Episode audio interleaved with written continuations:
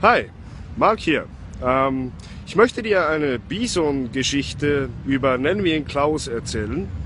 Bison ist ein Sales-Training von mir, das ähm, bewirkt, dass du äh, erstens keine Konflikte hast, beziehungsweise ein Konflikt oder etwas Schlechtes, in deinen Augen Schlechtes, in etwas Positives verwandeln kannst. Nun, lass mich dir die Geschichte erzählen.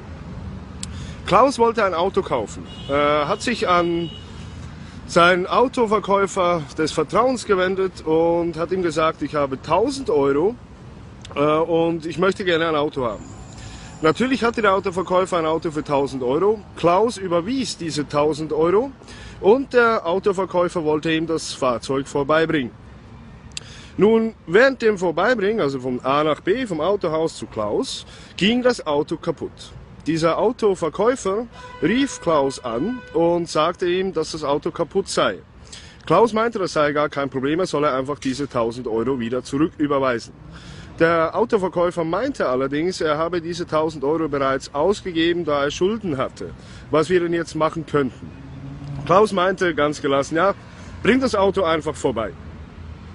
Drei Wochen später trafen sich diese beiden an einem Stammtisch wieder und der Autoverkäufer äh, fragten, fragte, weil es ihm natürlich nicht gut geht bei dem Gefühl, ja, was, was du denn jetzt mit dem Auto gemacht hast, Klaus. Klaus meinte, ja, ich habe dir 1000 Euro dafür gegeben und das Auto war leider kaputt, aber das machte nichts. Ich habe eine, ich habe dieses Auto verlost. Ich habe eine Lotterie gestartet und das Auto verlost. Ich habe 500 Lose für 5 Euro verkauft. Das machte dann 2500 Euro. Abzüglich den 1000 Euro, die ich äh, verbrannt habe wegen dir, hatte ich also noch 1500 Euro übrig. Der Autoverkäufer war ziemlich verdutzt und ähm, fragte, ja, hat denn niemand reklamiert? Und Klaus meinte, doch, der, der gewonnen hat. Aber das machte nichts, weil ich habe ihm den Preis für das Los zurückgegeben. Tja, das ist eine Geschichte über ein Bison-Projekt und über etwas aus dem Rahmen denken. Äh, ich denke, du verstehst oder hoffe, du verstehst, was ich dir sagen möchte.